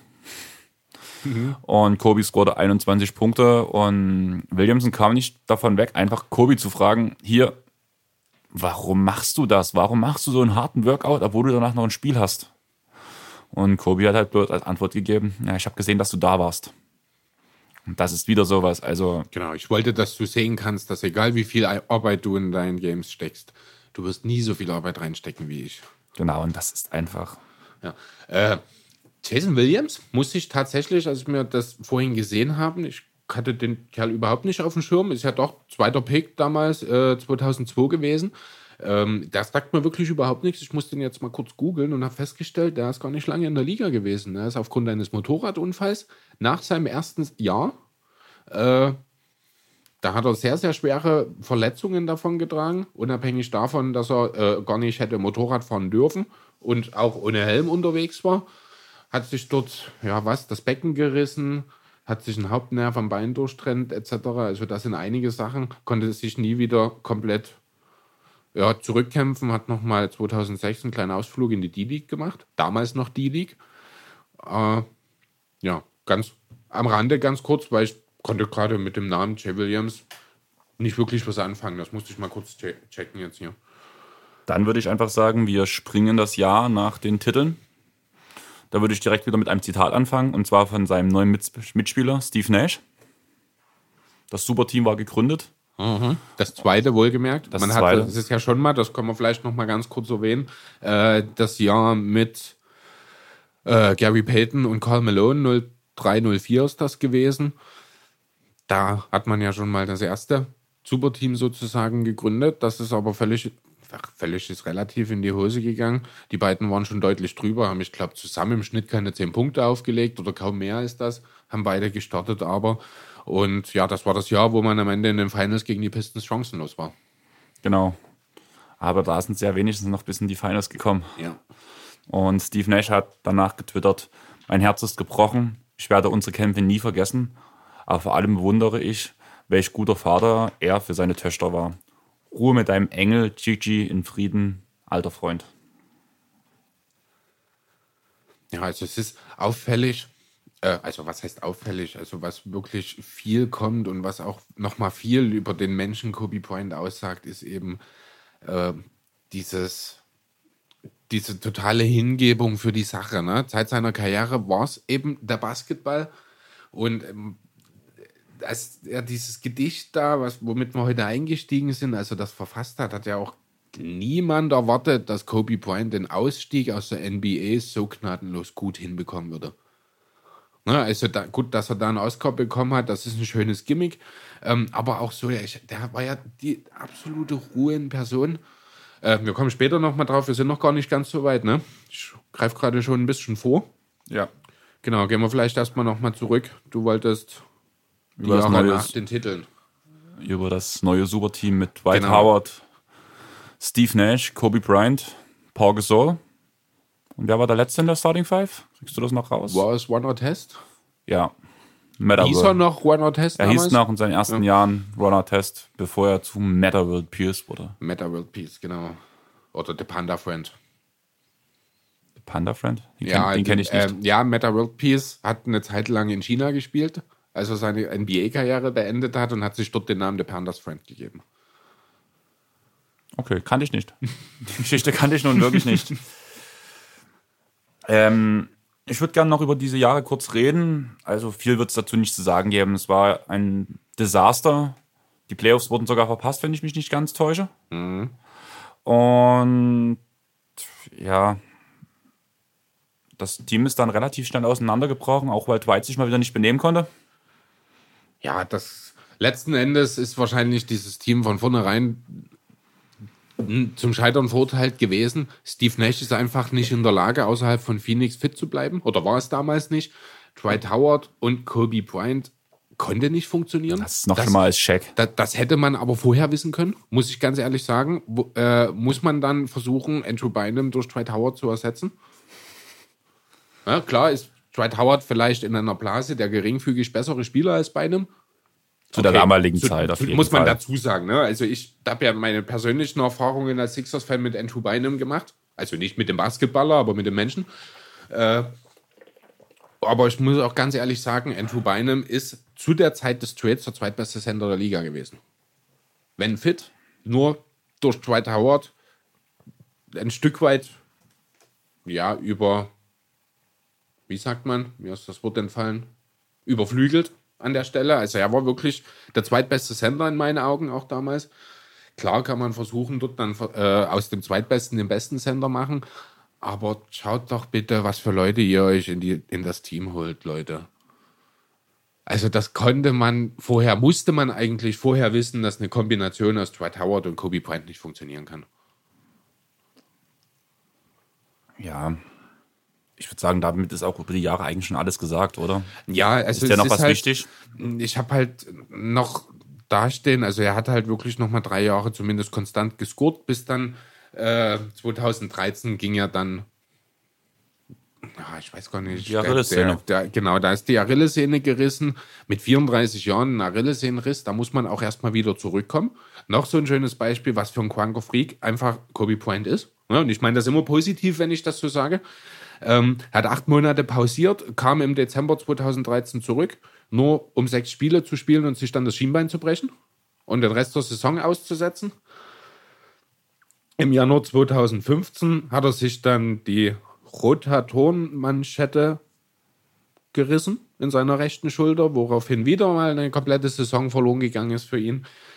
Dann kam im selben Jahr 2015, allerdings in der neuen Saison, dann Anfang, also Anfang der neuen Saison, die Ankündigung seines Karriereendes in Form dieses Gedichts. Ja, und dann kam der große Paukenschlag, oder?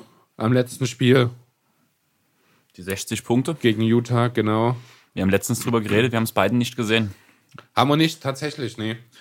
Trotzdem beeindruckend. Also, ich habe nochmal einfach die Zahlen nochmal da. Es hieß ja damals, oder sehr schön hat Kobi auch dann nach dem Spiel gesagt, das ganze, die ganze Karriere lang haben die Leute zu mir gesagt, ich soll den Pass spielen, ich soll den Ball abgeben. Aber heute an diesem Abend, an diesem Tag in Utah, hat das keiner gesagt. Alle wollten, dass ich werfe. Er ist am Ende 22 von 50 aus dem Feld gegangen. Ne? Das klingt verrückt. Aber er hat halt auch aus 50 Würfen 60 Punkte gemacht, ist also nicht unbedingt ineffizient gewesen. Was in erster Linie an seiner guten Freiwurfquote liegt, auch wenn die mit 10 von 12 okay ist. Also nicht übermäßig viele Würfe zumindest waren. Der Dreier fiel gar nicht an dem Abend, 6 von 21. Äh, und trotzdem hat es zu 60 Punkten gereicht. Eine typische Kobe-Show, die man schon tausendmal gesehen hat, die ihn trotzdem nochmal unsterblich macht, weil er eben mit 38 in seinem allerletzten Spiel den perfekten Ausstieg aus der Liga gefunden hat. Hat er noch gescherzt damals darüber, weil das ja diese Katastrophensaison der Lakers war. Ich glaube, mit 17 Siegen oder sowas hat er noch Scherze gemacht. Das hätte man auch zehn Jahre vorher hätte es das nicht gegeben, dass Kobe Bryant in einer ein, ein Witz über eine 17-Siegesaison macht. Ja, auf jeden Fall. Zum Karriereende habe ich jetzt noch ein Zitat von einem deiner Lieblinge, von Joel Embiid. Okay. Ich habe nur wegen Kobe angefangen, Basketball zu spielen. Vorher habe ich nie Basketball gesehen. Diese Finals waren der Wendepunkt meines Lebens. Ich wollte sein wie Kobe. Ruhe in Frieden. Legend. Ja, das stimmt. Das Zitat habe ich sogar auch gelesen. Da ging es, ich glaube, um die 2010er Playoffs, ne? Also Finals. Es steht kein. Damals- Ach so, ja. doch, doch, doch, 2010 steht mit dem Tweet drin. Aber ja, bevor wir jetzt diese ganzen Sachen noch ansprechen, was nach der Karriere war, würde ich sagen, wir springen noch mal ein paar Jahre zurück. Ich würde gern ganz kurz noch eine, eine kleine Geschichte von Lou Williams zu, äh, zutage geben. Dann mach die das. ich gesehen habe, fand ich auch sehr schön.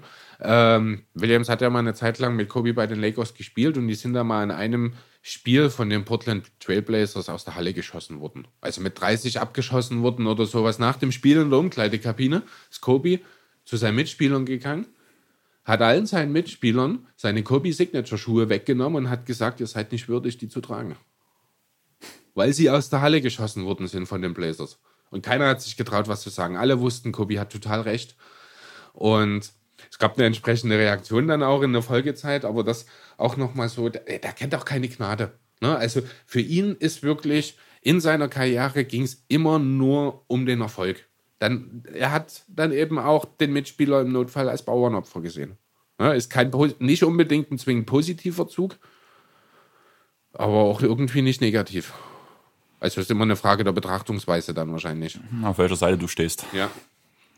Aber ja, wie gesagt, ich will die Sache mit was Positivem beenden, deswegen machen wir jetzt mal so zwei Negativpunkte seiner Karriere. Kann man das so bezeichnen? Eigentlich schon Man kann es Kontroversen nennen, um Kontroversen das nennen. Ganze ein bisschen neutraler zu bezeichnen. Ja. Ich würde mit dem kleineren Thema anfangen, dass ja so Kobi ein bisschen mit dem Punkt ähm, Frauen, war das Frauenhass oder Schwulen, Eher, eher, homophobisch? eher die Richtung Homophobie, ja. Das stimmt, da hat er hier und da. Ich hab jetzt, hast du konkret Aussagen dazu? Nein, da? ich habe das bloß so, dass da halt mal eine Kontroverse war, mehrfach. Und dass halt aber Kobi sich auch sofort immer wieder entschuldigt hat dafür, dass das halt gar nicht so gemeint war. Und dass man vor allem die nächsten folgenden Interviews extrem gemerkt hat, wie er daran arbeitet, dass, weil er, weil er selber weiß, dass es, dass es Dreck war, was er gemacht Ja, hat. also das ist, ähm, da muss ich auch deutlich sagen, das halte ich für sehr stark ein Erziehungsthema. Da kann man ihn, ja, aus der Pflicht kann man bei solchen Aussagen niemanden nehmen, aber hier ist es halt wirklich so, also sein Vater Joe, der ja selber in der NBA gespielt hat, ist ein sehr, sehr streng katholischer Mensch gewesen. Auch Kobe ist äh, katholisch aufgewachsen, äh, nicht nur aufgewachsen, auch seine Kinder sind alle getauft und sie sind regelmäßig zu Gottesdiensten gegangen. Und da ist natürlich das ganze Weltbild ein bisschen konservativer. Und gerade sein Vater hat halt dieses recht konservative Weltbild sehr öffentlich auch zur Schau gestellt, hat sich ja unter anderem auch nicht nur zum Be äh, in Bezug auf Homophobie, sondern auch in Bezug auf ja, Rass ich will es nicht Rassismus nennen, aber es ist eigentlich ist, ist es ist Rassismus. Ja, klar, es ist Rassismus. Ne? Also ähm, Kobis Frau ist äh, Hispanic, also lateinamerikanischer Abstammung. Und Joe Bryant, Kobis Vater, war gegen diese Ehe und hat den Kontakt zu Kobe abgebrochen deswegen. Also hier sieht man nochmal auch den Einfluss von Joe Bryant auf Kobe, ähm, der nicht immer gut war, aber da sieht man dann auch wieder an Kobe, er weiß vielleicht, also er kann vielleicht in einigen Situationen erziehungsbedingt mal dumme Sachen sagen, aber er weiß es auch und er arbeitet daran. Das ist auch wieder so dieses Streben nach Perfektion. Wenn Kobe einen Fehler macht, er wird sich wahrscheinlich über Monate und Jahre selber damit unter Druck setzen, bis dieser Fehler ausgemerzt ist. Und wenn es nur eine Aussage ist, die als Scherz vielleicht falsch aufgefasst wurde, aber das ist dann, äh, Kobi sieht einen Fehler, Kobi sieht ein Problem und Kobi will das Thema beheben. Genau, und die andere Sache ist in Colorado basiert. Ja, 2003. Eine Hotelangestellte hat Vorwürfe gegen ihn erhoben in Bezug auf Vergewaltigung. Eine sehr komische Geschichte damals gewesen, hat seinem Ruf sehr, sehr, sehr geschadet. Ähm, er hat auch in der Saison 2003, 2004 einige Spiele verpasst, weil er Gerichtstermine hatte. Am Ende ist es zu keiner Anklage gekommen. Warum? Ich glaube, darüber scheiden sich so ein bisschen die Geister. Einerseits hat er ja mehr oder weniger die Sache zugegeben. Also er hat keine Vergewaltigung zugegeben, was er aber öffentlich zugegeben hat, ist, dass er Ehebruch begangen hat. Ähm, ob es letzten Endes einvernehmlich war oder nicht, wissen wahrscheinlich nur die beiden Beteiligten. Ne, also die, die Dame, die diese Vorwürfe in den Raum gestellt hat, die ist ja massiv bedroht worden hat wahrscheinlich Angst um ihr Leben gehabt und vielleicht deswegen keine Aussage getätigt dann letzten Endes vor Gericht. Weiß man nicht. Ähm, auf jeden Fall ist die Sache letzten Endes beigelegt worden. Ja. Ich will gar nicht so viel mehr dazu sagen. Klar muss man es mal ansprechen. Es ist eine Kontroverse, die äh, man nicht unerwähnt lassen kann, wenn man über Kobe Bryant spricht. Aber ich will es auch nicht unnötig ausschlachten an der Stelle. Die Sache ist halt einfach auch, muss ich ehrlich sagen, ähm, Frauen, es gibt leider solche Frauen, die das auch nutzen, um an das Geld ranzukommen ja. von Spielern. Das kann Fakt sein, das will ich aber nicht unterstellen. Einfach, wie du schon sagtest, die beiden wissen nur, was wirklich Phase war. Die Frau kann einem trotzdem extrem leid tun, selbst wenn das halt dumm war von ihr, wenn sie wirklich, wenn das wirklich eine Falle für Kobi sein sollte. Aber was danach abging, das wünscht man seinem schlimmsten Feind nicht. Ja, und man muss halt jetzt auch, also es ist jetzt diese Woche ist dieses Thema natürlich auch nochmal aufgekommen. Ich habe es dir vorhin im Vorgespräch schon mal gesagt. Ähm, eine amerikanische Journalistin hat inmitten der ganzen Trauerbekundungen, die natürlich äh, das Thema Kobe Bryant in den Social Medien, in den sozialen Medien bestimmt hat, hat sie einen Artikel über dieses Gerichtsverfahren gepostet, um, äh, wo es halt damals ging. Die Journalistin ist bedroht worden, mit dem Leben, mit Vergewaltigung bedroht worden, hat ihren Job verloren. Ja, Deswegen. Mal, mal ganz das ehrlich, das ist verrückt. Ist, das sind solche Idioten, die sowas machen. Das ist völlig krank. In was für einer Welt leben wir, wo man nicht mal einfach etwas sagen kann? Na, natürlich ist es vielleicht auch ein bisschen unwürdig. Ein bisschen unangebracht in so einer Situation dort ein. Das kann man auch zwei Wochen später, wenn sich die ganze Thematik beruhigt hat, kann man konstruktiv so ein Thema auch nochmal anstoßen. Das ein paar Tage nach dem Tod zu machen von Kobe Bryant halte ich auch für unangemessen, muss ich ehrlich sagen. Aber die Reaktionen sind natürlich unter ferner Liefen. Also das ist ja wirklich eine absolute Katastrophe. Dort, also da muss wirklich ich weiß gar nicht, was ich sagen soll, wie man auf sowas dann mit Mord und Vergewaltigungsdrohungen reagieren kann. Es ist halt einfach dämlich, also ganz ehrlich. Das ist halt. Es ist eine schwierige Welt mit diesem ganzen Social Media der Zeit und so. Ja. Ich hatte ja auch Mittwoch oder Dienstag eine relativ heftige Diskussion unter einem Facebook-Post. Das ist halt eine, die ich halt durch einen Kumpel kenne, durch einen sehr guten Kumpel auch. Die ist relativ oft, wenn ich in Leipzig auflege, dabei, bevor sie nach Magdeburg jetzt gezogen ist. Ja, und dann kam halt ein Kobi-Meme, wo leider auch schon wieder viel zu viele darüber auf Facebook, Instagram rumspringen. Let's go, lasst uns die Sache durch den Schmutz ziehen. Und ich verstehe die Menschen, die halt sagen, dass das, was jetzt abgeht, gerade übertrieben ist. Das ist zu einem gewissen Teil so, weil viele Menschen sterben jeden Tag und an die denkt keiner. Ja. Es ist halt ein spezieller Mensch. Viele haben, warum das so abgeht, ist einfach, weil viele irgendwas mit ihm verbinden. Und ich verstehe auch die Leute, die dann halt sagen, den anderen der denkt ja nicht so wie ihm, obwohl ihr ihn auch nicht kennt. Verstehe ich. Aber dann sollte man eher was machen gegen die Menschen oder sollte man die Menschen drauf ansprechen, dann gedenkt er auch den anderen Menschen, anstatt den Toten durch den Dreck zu ziehen. Genau. Und da habe ich eine ellenlange Diskussion oder mit Halbromanen geschrieben gehabt, wo ich da, wo, wo ich auch wirklich beleidigend wurde, muss ich ehrlich sagen, aber weil es mich so angepisst hat. Habe ich gar nicht gesehen. Ja, am Ende, wenn das ein Privatprofil ist, weiß ich ja nicht, ob du das. Achso, das war nicht auf deinem Profil? Nee, das war auf ihrem Profil. Ach so, okay. Weil sie halt in Kobi Meme gepostet hat. Okay. Ja, keine Ahnung, ich weiß auch noch nicht, wie ich mit da so umgehe. Ich habe jetzt zumindest, weil ich das kindisch hätte jetzt gefunden, jetzt die Facebook-Freundschaft zu löschen. Aber um ehrlich zu sein, glaube ich nicht, dass ich noch ein Wort mit ihr reden werde. Sie hat sich so ein bisschen versucht zu erklären und halt so, und ich so, ja, aber dann tu doch nicht den Toten durch den Dreck ziehen, sondern die, die halt nicht an die anderen denken. Ja, das ist am Ende auch nur eine Überreaktion. Äh, würde ich jetzt an deiner Stelle, also du hast ich, das schon richtig, was du gemacht hast, aber ich würde jetzt daraus keine intensiven Konsequenzen daraus ziehen. Schau erst mal, was das ist. Vielleicht hat sie selber das auch in dem Moment noch gar nicht so wahrgenommen, wie du das dann natürlich empfindest, als jemand, der da enger dran ist, einfach an der Gesamtthematik. Ja, es hat mich halt mega aufgeregt und Ähm, keine Ahnung, sie hat danach auch irgendwann einfach nicht mehr drunter kommentiert. Vielleicht, weil sie es verstanden hat. vielleicht bist du ja auch einfach auf den Sack gegangen. Kann sein. Das mache ich gerne. Ja. Aber ja, wir hatten jetzt das Thema, man muss dazu noch sagen, Kobi hat danach Vanessa ja einen riesengroßen Diamantring geschenkt, um zu zeigen, du bist mein Alles und das war dumm. Aber ich will halt einfach dein Mann sein und der Vater unserer Kinder. Und er hat es danach, er hat wieder Gab ja an sich gearbeitet. es danach, gab danach ne? nichts mehr. Und ich habe jetzt äh, einen relativ langen Text vor mir liegen. Also ich habe das gescreenshottet. Das war Vanessa ihr erstes Statement nach dem Tod. Nicht wundern, dadurch, dass es gescreenshottet ist, muss ich dann einmal rüber switchen zum, dem, zur zweiten Seite. Und dann muss ich natürlich den Punkt finden, wo ich dann halt damit anfange, dass ich dort weiterreden kann.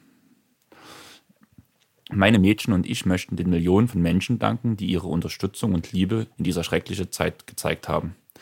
Vielen Dank für all eure Gebete. Wir brauchen sie definitiv. Wir sind komplett am Boden zerstört von dem Verlust meines liebenden Mannes Kobi, den unglaublichen Vater unserer Kinder und meiner wunderschönen, süßen Gianna.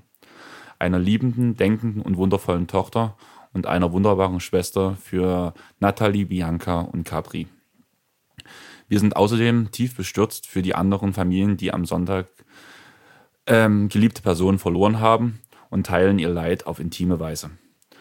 Es gibt nicht genug Worte, um unseren momentanen Schmerz zu beschreiben. Ich lasse mich dadurch trösten, dass ich weiß, dass Kobi und Chichi beide wussten, wie sehr sie geliebt wurden. Wir waren so unglaublich gesegnet, sie beide in unserem Leben zu haben. Ich wünschte, sie wären für immer bei uns. Sie waren unsere wunderbaren Segen, die uns früh genommen wurden. Ich bin nicht sicher, was das Leben über den heutigen Tag hinaus für uns vorsieht. Und es ist unmöglich, sich ein Leben ohne sie vorzustellen. Aber wir wachen jeden Tag auf und versuchen weiterzumachen, weil Kobi und Gigi ein Licht für uns werfen und uns den Weg zeigen. Unsere Liebe für sie ist endlos und damit unermesslich.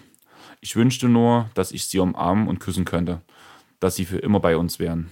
Danke dafür, dass ihr eure Freude, euer Leid und eure Unterstützung mit uns teilt.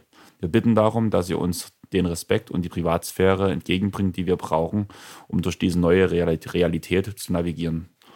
Um unsere Team Mamba Family zu ehren, hat die Mamba Sports Foundation den Mamba One Free Found aufgesetzt, mit dem den anderen betroffenen Familien geholfen werden soll. Um zu spenden, geht bitte auf mambaonfree.org.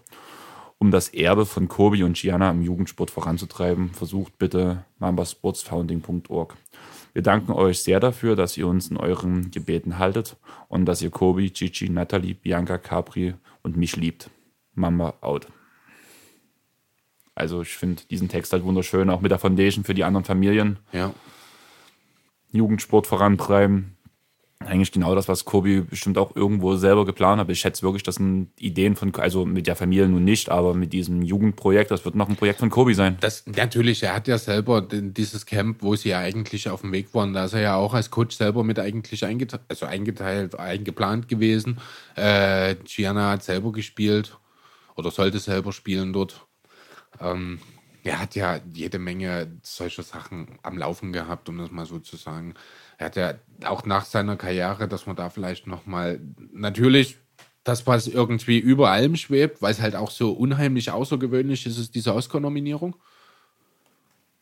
Ähm, aber auch so, er hat, ähm, dies, er hat so, so ausgeglichen gewirkt nach der Liga. Er war halt immer so, Kobe war immer, also ich war ja selber früher nie ein Kobe-Fan. Ja, ich war halt immer als Sixers-Fan, ich war Team Iverson, ich war, also ich konnte durchaus respektieren, was Kobe zu leisten imstande war, aber ich habe ihn nicht gemocht. Ja, das ist bei mir dasselbe. Und ich, ich glaube, so geht es ganz, ganz vielen Leuten, ähm, die im Laufe der Zeit dann einfach aber auch immer mehr zu schätzen wussten und zu respektieren wussten, was Kobe Bryant für ein Mensch ist. Ja, Gerade dann so die zweite Hälfte seiner Karriere mit der neuen Nummer, wo dann auch gerade nach dem dritten, äh, nach dem dritten sage ich, nach dem fünften Titel, wo er, auf einmal war da so eine Ausgeglichenheit in ihm drin, als hätte er wirklich alles erreicht, was er erreichen will in dem Sport. Und er fädet jetzt einfach noch so ein bisschen aus, weil er es kann. Und es war so tiefenentspannt. Es Wahnsinn. Und dann halt auch wirklich nach der Karriere das weiter als Repräsentant für die WM in China beispielsweise oder seine vielen äh, Sachen, die er halt im Jugendsport beispielsweise mit vorantreibt, etc. Er hat einfach eine neue Bestimmung gesucht und er hat sie gefunden. Und, und war damit ist, glücklich. Und genau, und das ist eine Sache, äh, die ich glaube, er vielen, vielen anderen Profisportlern oder ehemaligen Profisportlern voraus hat. Ich glaube aber auch, Kobi hat schon sehr, sehr lange vorher gewusst, wann er seine Karriere beendet. Er ja. hatte mit Sicherheit einen Plan. Ja, das denke ich auch. Was ich auch noch fragen wollte, hast du eigentlich mitbekommen, was die Lakers auch noch gemacht haben über den Announcer beim Spiel gegen die Trailblazers? Über den Announcer, nein. Mhm. Alle Spieler, alle Starter an diesem Tag wurden ja, auf, werden ja aufgerufen mhm. und alle fünf Starter wurden gleich aufgerufen. A six sick forward vom Lower Marion High School in his 20 season Kobe Bryant. Alle Spieler. Sehr schön, von beiden Teams. Nee, von Oder? den Lakers Startern. Achso, okay. Ja, AD und äh, LeBron haben ja auch äh, sich jetzt Kobe-Tattoos stechen lassen. Hm. Hast du vielleicht auch schon gesehen? Auch eine schöne Geste. Sieht auch schön. Also ist also auch, auch wirklich sehr schön, gutes, sehr ne? gelungen. Ja. Ich habe äh, in Social Media ein anderes gesehen, ein Kobe-Tattoo. Das sah nicht ganz so gelungen aus. Das, wo er sein hier Trikot rüberreißt mit nee. ähm, Legends Are Forever irgendwie so? Nee, das war wirklich bloß so ein Gesicht, dass das von Kobe hätte irgendwann mal werden sollen. Mhm. Also wirklich ganz, ganz schlecht gezeichnet. Und ich glaube, ein Basketballkorb noch an, irgendwie daneben. Aber das war wirklich so, das hätte ein Grundschüler besser zeichnen können, wie es dort auf der Haut des armen Kerls oder der armen Frau, äh, die das Tattoo gekriegt hat. Und Tina hat mir halt auch eins gezeigt mit diesem, wo Kobe sein Trikot so zur Seite reißt, dass mhm. man halt diese, diese und den, die Under Armour sieht, sage ich mal so. Und das war auch richtig schlecht gestochen. Mhm. Und ja, wir haben jetzt über den Kurzfilm, haben wir ja schon geredet. Da fand ich halt auch so eine kleine Anekdote dazu, die ich gehört habe, halt, dass er ja direkt Ausschreiben gemacht hat, wer das umsetzen soll und wer es Korrektur liest. Und er hat sich nur die Besten rangeholt, was am Ende auch der Grund war, warum es für den Oscar, Oscar gereicht hat. Ja, was auch wieder zeigt, ne, er will halt auch wirklich nur mit dem Besten arbeiten. Er will genau. auch immer das Maximum erreichen äh, auch nur ein Prozent unter dem Maximum ist für Kobe einfach nie genug gewesen. Ähm, hast du jetzt noch was, was du sagen möchtest? Nicht wirklich. Ich habe soweit. Ah, ich tue mich die ganze Zeit schwer, überhaupt irgendwas zu sagen. Ich muss auch ganz ehrlich sagen, ich denke für mich reicht das jetzt, denn ich muss noch nach Hause fahren und ich will mir nicht nochmal die Träne wegdrücken. Dann. Ich fühle mich gerade wirklich wieder sehr nah am Wasser jetzt im Moment. Ähm, ich würde sagen, wir hören mit einem Satz von Doc Rivers auf. Und wir verabschieden uns vorher schon, also macht's gut. Jo. Wir laden es so schnell hoch, wie es geht. Die nächsten Pods werden wieder in normalem Format kommen. Und wie gesagt, wir hören mit dem Zitat von Doc auf. I think everybody right now is a Laker fan.